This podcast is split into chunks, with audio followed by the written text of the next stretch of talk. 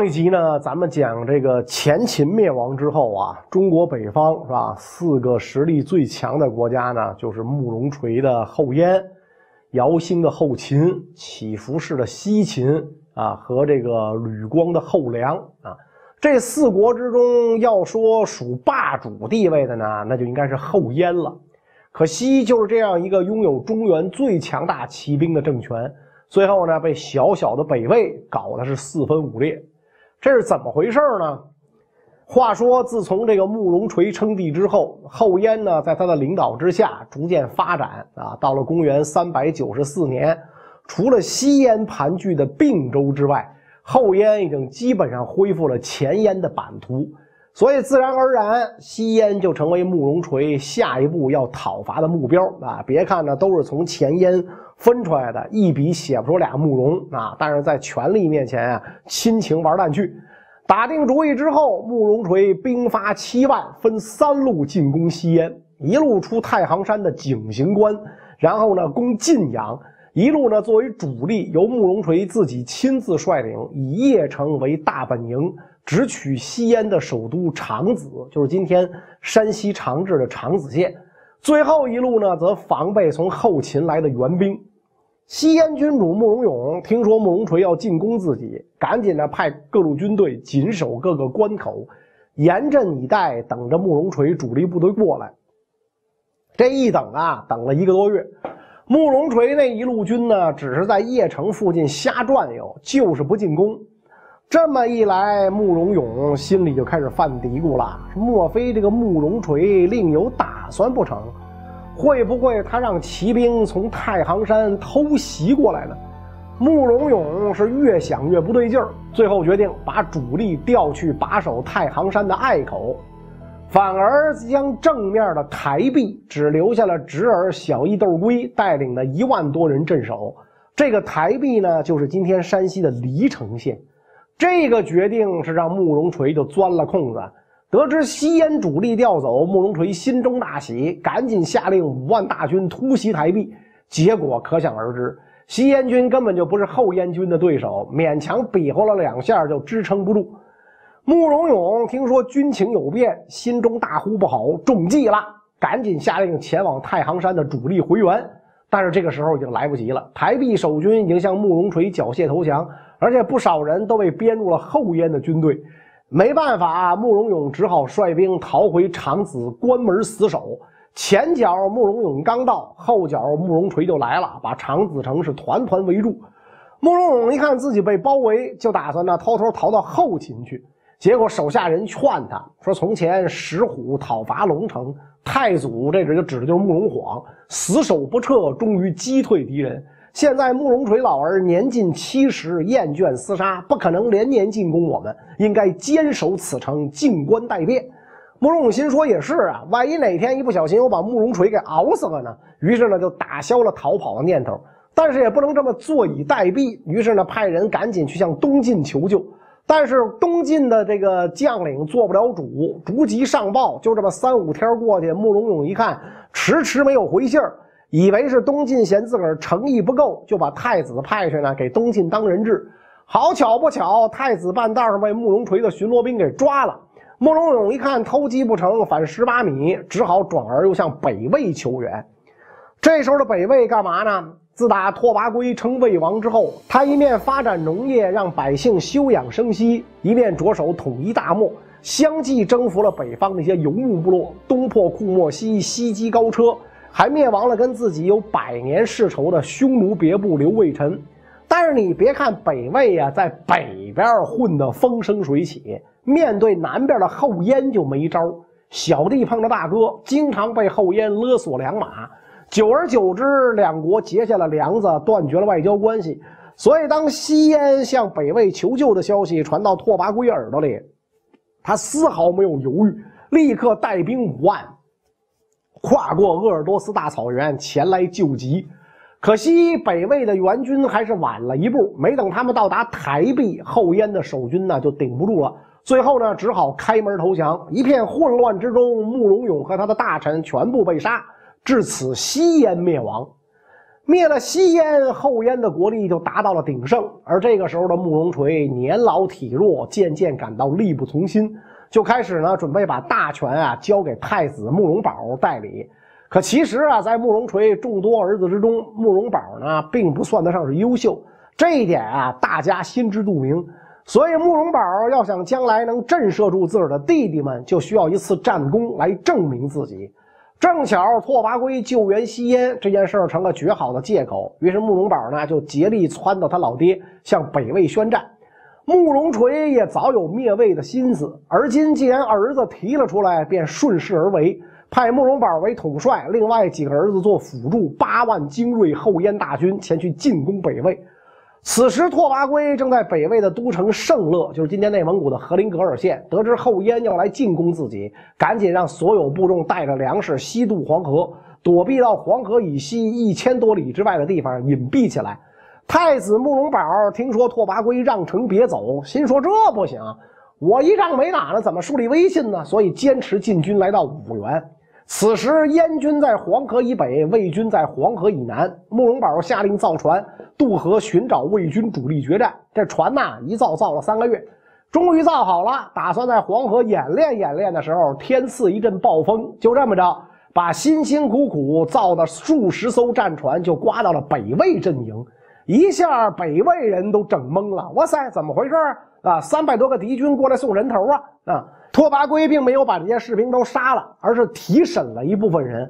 从他们嘴里得知慕容垂已经得了重病，恐怕命不久矣。于是拓跋圭呢就派人四处造谣，说慕容垂已经死了。因为那个时候通信很困难啊，你要搁今天的话，是吧？这给给给老爹打个电话，发个微信就完了。再加上呢，这个拓跋圭早已在交通要道布下巡逻兵，专抓后燕的信使。所以连续好几个月呀，慕容宝跟慕容垂之间没有联系，这慕容宝呢慌了，哎呦，心说我老爹不会真挂了吧？不久之后，听说自个儿二哥慕容林要发动兵变跟他争皇位，慕容宝就更慌了。不管消息是真是假，看来呢得给二哥点颜色看看，敲打敲打他，就派人呢把他的几员猛将给杀了。接着呢，这慕容宝啊觉得待不下去了，于是呢就烧掉了其余的船只，向老挝中山撤退。走之前，命令二哥慕容林率三万骑兵殿后。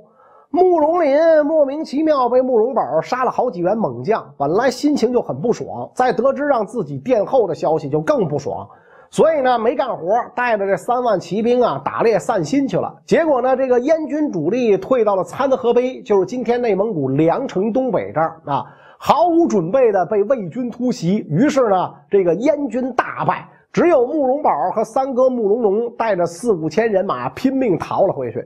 等慕容宝逃回中山，见到他爹，才知道他爹没死。慕容宝是悔不当初，立刻呢向父亲请罪。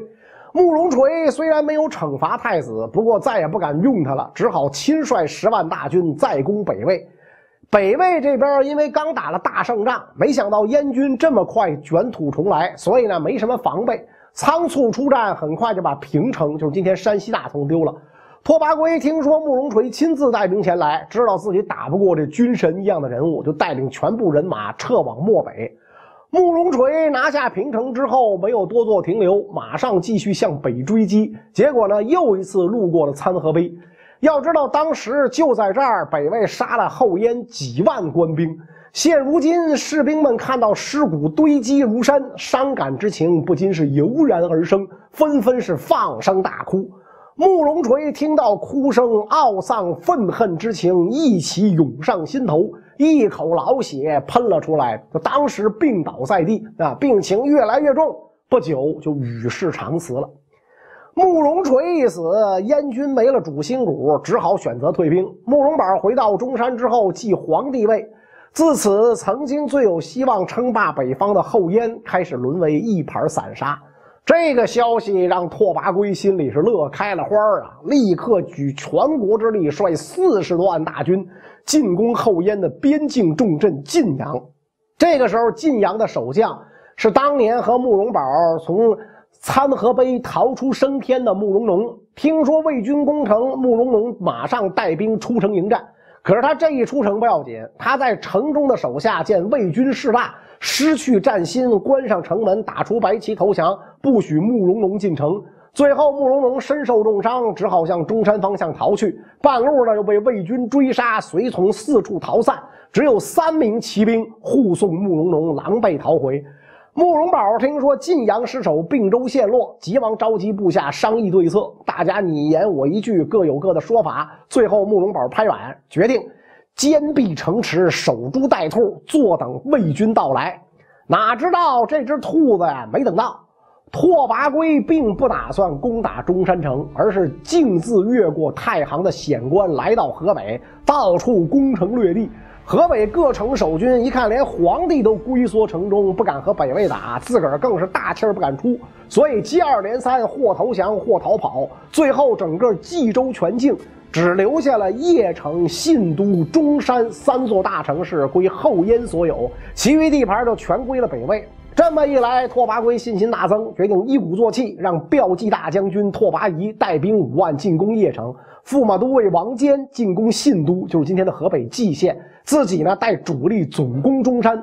但是中山城高险固，易守难攻，一天之内，拓跋圭损失了七八千兵力。他一瞅啊，这样强攻不行，只好先行退兵，把自己所带军队分成两路，助攻邺城和信都。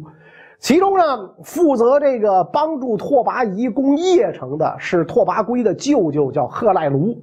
贺赖卢这个人性情桀骜，仗着自个儿位高权重，不肯听拓跋仪的指挥，在邺城之外另立旗号，俨然成了第二统帅。拓跋仪拿他没辙，只好跟他各扎各的寨，各攻各的城。两个统帅之间的不和呀，就苦了拓跋仪的行军司马丁健。他负责呢两个统帅之间的联络，经常两头受气。久而久之，丁健不干了，准备另寻出路。恰巧几天之后，邺城外刮起了沙尘暴，就连白天都看不见人。于是呢，贺赖卢只好下令在军营里扎起数丈高的大火炬，用来照明。丁健趁此时机就挑唆拓跋仪说：“说贺赖卢准备要造反，你看他开始烧营了。”拓跋仪出门一瞅，果然有隐约火光，就下令赶紧拔营逃跑。贺赖卢一听拓跋仪跑了，以为出了什么大事儿，也干脆下令大家收拾东西，咱散摊儿。随后，丁健赶紧率部下投奔了邺城的慕容德，跟慕容德说：“魏军都跑了，我可以给您带路追击他们。”慕容德大喜，赶紧派七千骑兵就追了上去。不久之后，追上了后边的贺赖卢部队，这一仗大胜，扭转了邺城的战局。贺赖卢和拓跋仪二人侥幸逃回北魏大营，给拓跋圭气的把俩人痛骂一顿。然后让他们将功折罪，去攻信都。信都这边啥情况呢？这时候王建攻信都攻了两个多月，仍然没有攻下。贺来鲁和拓跋仪带兵到了信都之后，为了能将功补过，拼命攻城。不久之后，信都失守。拓跋圭特别高兴，总算争了口气，准备呢把大军移驻信都，准备一口气拿下邺城。好巧不巧，此时北魏国内发生叛乱，这一下呢火烧眉毛，拓跋圭只好回师平乱。就跟慕容宝求和，许诺退还失利。慕容宝一听这话，以为魏军大败在即，就没同意，下令大举募兵。顿时，中山附近的盗贼、无赖、街头混混云集京城，连同原有的军队，凑了十二万步兵、三万六千骑兵，沿滹沱河北一字排开，阻断魏军北归之路。拓跋圭无奈之下，又一次派人向慕容宝求和借道。可是呢，慕容宝坚决不答应。当夜悬赏重金，召集一万敢死队过河杀敌。魏军毫无准备，啊，被打得落花流水。拓跋圭更是没完全没有想到有人会夜袭，连衣服都顾不上穿，骑着战马裸奔出营，玩了一把形体艺术，是吧？但是你要知道啊，这一万敢死队是重金悬赏来的，都是贪财之人，杀进魏王大帐，发现财宝，于是互相争抢。并不追杀魏军，结果很快魏军反攻，一万的敢死队全部死亡，魏军反而乘胜渡过河来进攻燕军。燕军本来人数就少，很快被魏军分割包围。慕容宝拼命杀出重围，逃回中山，检点一下兵马，只剩下了两三万人。很快，魏军奔着中山城而来。慕容宝一看手里这点兵力扛不住啊，急忙派人去辽东的龙城啊，命自己的二儿子慕容慧迅速来援。但是他这个二儿子啊，跟他关系不咋地，所以在路上磨磨蹭蹭，等了十来天也不见人影。好在中山城坚固，魏军这边也没有什么进展，一直没能攻克城池。久而久之，慕容宝身边就出现了两种声音：一边是由高阳王慕容龙形成的主战派，一边呢是赵王慕容林形成的主和派，两派斗得不可开交。慕容宝在中间，一会儿想战，一会儿想和，犹犹豫豫，拿不定主意。就在此时，又有大臣想要弑君，拥立慕容林为帝。结果事情败露，这个大臣逃到北魏去了。可是慕容林没跑，心里又害怕又担心，干脆一咬牙一跺脚，绑架了当时的禁军将领，要求他率禁军杀死慕容宝。这个禁军将领呢，也算是一条忠君爱国的汉子。这玩意儿在五胡十六国的时候啊，真是太稀少了，死活没同意。眼瞅篡位计划失败，慕容林杀了禁军将领，跑到丁陵人部落的驻地里就藏了起来。慕容宝一看慕容林不见了，心里慌得很，担心他杀到龙城占据后方，就召集了自己的左膀右臂，一个呢是高阳王慕容龙，一个呢是横列王慕容龙，跟他们说呢，准备放弃中山，撤到龙城。没想到慕容龙哭着说：“先帝好不容易打下的江山，难道就这样抛弃不成？”但慕容宝觉得儿子慕容慧的援军迟迟不到，兄弟慕容林的逃跑又让军心有所浮动，此城坚决不能再守了。最后呢，还是决定弃城向北去投靠儿子慕容慧的部队。慕容宝一走啊，城门大开。拓跋圭得知这个消息，但是呢，并没有让魏军进城。为什么呢？因为当时已经入夜，拓跋圭担心晚上入城遭到伏击，就打算等天亮了再说。哪知道等到第二天，城门突然紧闭。城上旌旗招展，原来开封公慕容祥被城中留下来的燕兵和百姓拥立为主，继续坚守城池。魏军错过了这个机会，一连攻了三四天，死伤无数，还是没能破城。这个时候，拓跋圭身边的谋士就跟他讲：“那说主公不要再攻了，现在慕容林在城西山中，如果我军暂时撤退，慕容林一定回来和慕容祥争城。等他们自己人掐起来，我们再来攻城不迟。”拓跋圭觉得很有道理，就带兵离开了。果然，拓跋圭前脚一离开，躲在丁陵人部落里的慕容林就杀回来了。慕容祥莫名其妙做了哥哥刀下鬼，随后慕容林呢就成为了后燕第四位皇帝。可惜他这皇帝做了五个月，饿得扛不住了，城中没了粮草，慕容林只好选择出走。看来看去，去哪儿好呢？哪儿都是北魏的地盘了。只能选择投奔邺城，投靠范阳王慕容德。就这么着，慕容林前脚一走，拓跋圭后脚占了中山，后燕的都城啊，就这么完蛋了。慕容林来到邺城之后，知道自己是寄人篱下，就取消帝号，只称赵王。不久之后，拓跋圭部队就追来了。慕容德一看这架势，得啊，自己这地方怕是也待不住了，只好放弃邺城，退守华台，就是今天河南的滑县。北魏大军一直追到黄河边，最后没追上。拓跋圭下令停止追击，还兵邺城。这一年呢，拓跋圭还把都城迁到了平城，随后继皇帝位，所有的官制仿照汉制，国号呢仍然为魏。同时，慕容德这边率众来到华台，此时黄河南岸还有十多个城池为燕国所有。这十几个城池呢，需要一个领导。于是，隆安二年（公元398年）。慕容德被众人拥立，称燕王，建立的这个政权，史称南燕。后燕自此分裂了。那么后燕的皇帝慕容宝命运如何呢？前面咱讲，他投奔了儿子慕容慧，但是呢，慕容慧跟他关系不好，所以慕容宝啊，刚一到儿子这儿，气儿还没来得及喘一口呢，慕容慧就绑架了慕容宝的左膀右臂。最后混乱之中，慕容龙当场被杀，慕容龙头盖骨被打了个窟窿，侥幸捡回一条命。失去了左膀右臂，慕容宝无处容身，只好返回龙城。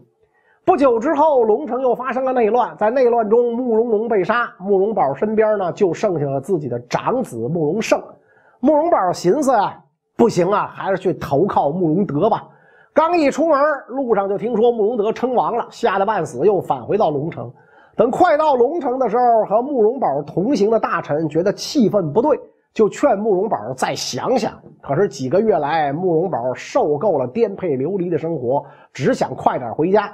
更何况这一路经过的是蓝憨的地盘，蓝憨跟自己是亲戚，又是自己长子慕容盛的岳父，想来不会有什么问题。结果恰恰就在巨龙城四十里，蓝憨的外敌蓝憨发动叛变，把慕容宝呢杀了。随后蓝憨称帝，改元青龙。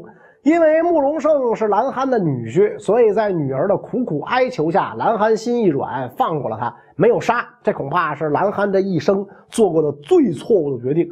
没过多久，慕容盛趁蓝汗等人放松警惕，使用离间计，使蓝汉兄弟互相攻杀，为自己的老爹报了仇。随后呢，慕容盛正式继位，重新掌握了政权。慕容盛觉得叫皇帝呀很没面子，于是呢，称呼自己为庶民天王。只可惜此时的后燕已然千疮百孔，内乱不断，无力争锋中原。三年之后，也就是公元四百零一年，慕容盛在一次平定叛乱时候中了毒箭。走到了人生的尽头，临死之前，他留下遗嘱，立自己的叔叔慕容垂最小的儿子慕容熙为帝啊，不是因为这个慕容熙有多优秀，是因为慕容家实在没人了。最后呢，赶鸭子上架，把他赶上了皇位。但是这个慕容熙确实不是个做皇帝的料啊！久而久之，一个叫冯拔的汉人起了反意，发动政变，杀了慕容熙，转而拥立慕容云为帝。这慕容云是谁呢？他是慕容宝的养子，原名叫高云，是高句丽人。所以呢，现在在冯拔等人的拥护之下，慕容云继天王位，恢复高姓，大赦境内，改年号为正始。他建立的这个政权啊，就被称为北燕。而慕容垂在公元三八四年呕心沥血建立的后燕，在走过了二十四个年头之后，于公元四百零七年，随着慕容熙的死亡而灭亡了。与此同时，另一个强权也面临着崩溃，是哪一个呢？咱们下一集再说。